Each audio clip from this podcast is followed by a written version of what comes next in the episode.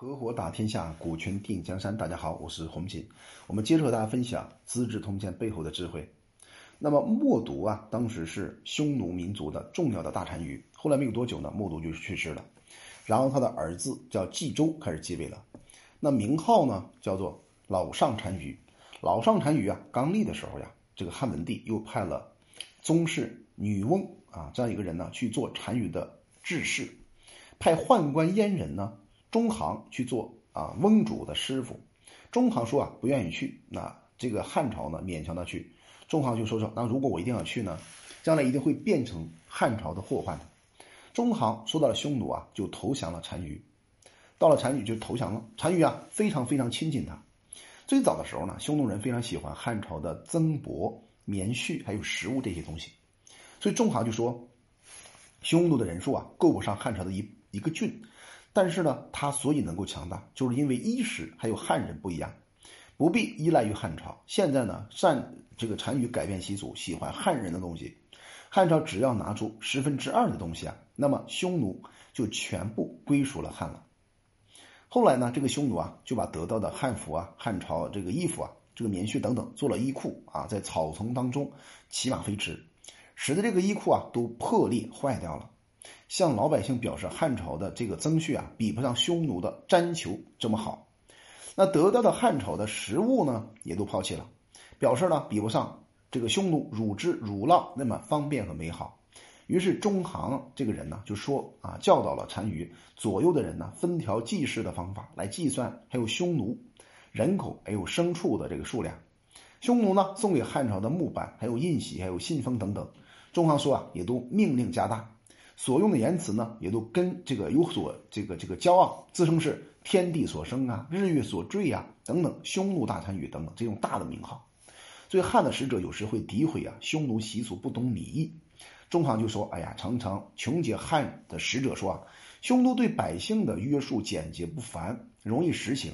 君臣的礼节呢，简单，可以长久的实用。一国的政治啊，像一个人的身体一样。所以匈奴。”这个伦理啊，虽然乱了一点，但一定会传递他们的宗祀和种族。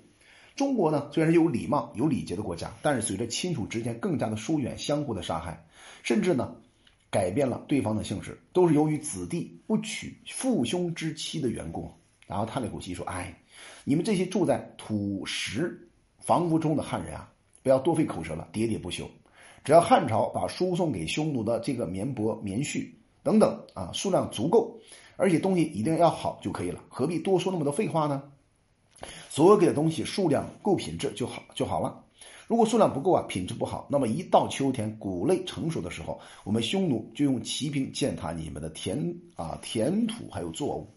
我们从中可以看出来，当时的这个中行这个人呢，他作为汉人到了匈奴里边，成为匈奴的反叛叛徒，真是让我们觉得啊，这个人太丢脸了。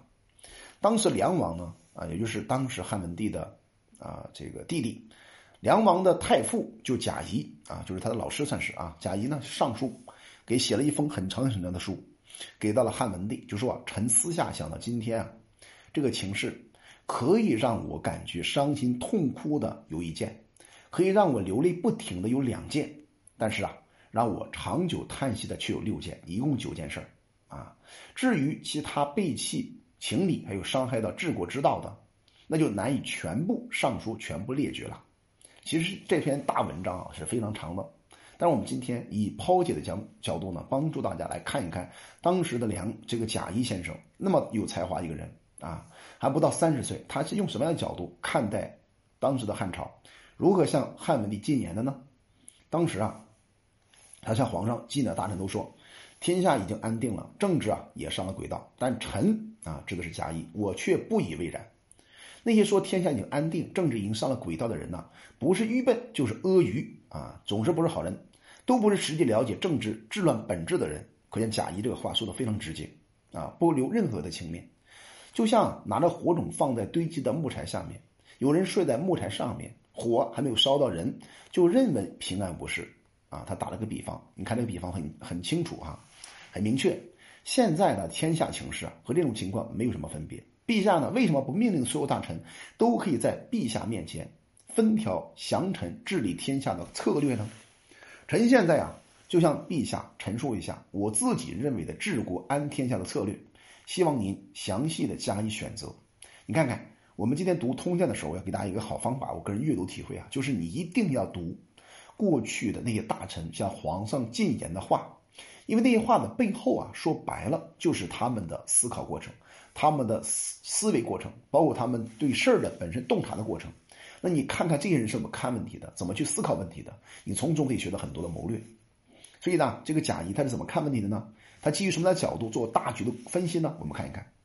当时啊，这个贾谊就说：“臣所拿出的策略啊，拿来治理天下，如果能够使陛下增加困苦老百姓的心智和思虑，减少钟鼓等娱乐，那就不必采用了。其实我采用我的策略啊。”不但可以使娱乐和现在相同，没有减少，而且能够使诸侯遵守汉朝的法制，不必动用兵革，使汉奴、匈奴可以屈服，使百姓风气可以朴素质朴。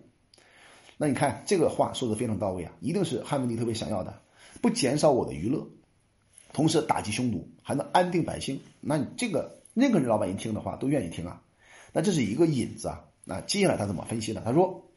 这个在当时啊是个贤明的皇帝，死后也成为光明的神灵，美好的名誉啊就垂落到后代了，使陛下所建的故城庙成为太宗庙，所以匹配先祖的太庙和汉朝国运一样永远存在，创立国家经典的纲纪，作为世世代代的子孙所共同遵守的法则。虽然拥有一些啊愚笨的年幼啊品行不好的子孙去出现，但是还能保持祖先这个大业之安定啊，以陛下的贤明通达。让稍微知道治政大体的人辅佐，要达到这种境界是不难的。首先，我看啊，我们看到了这个在贾谊的整篇的大的文章当中，他抛出了一个大的帽子，以大的宏观背景做了一个剖析。他说，建立诸侯封在险固的地方，诸侯强大了，就一定会引起和天子彼此猜疑的情势。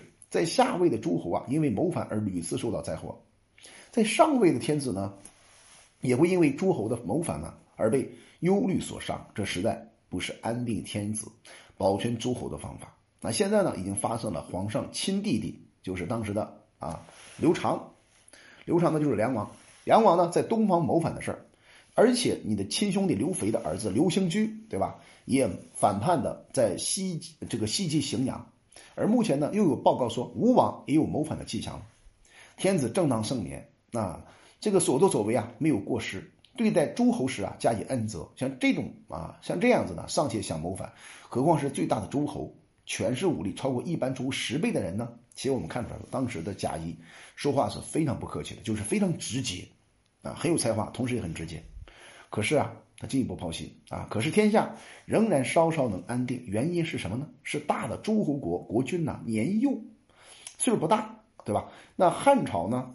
哎，为侯国所设置他师傅啊，包括相国，仍然掌握着国家大事的缘故。几年之后，诸侯王都大了，岁数大了，血气方刚，而汉廷给他们所设置的这个师傅也好，相也好，相继以生病为借口，被侯王恩赐罢官返乡。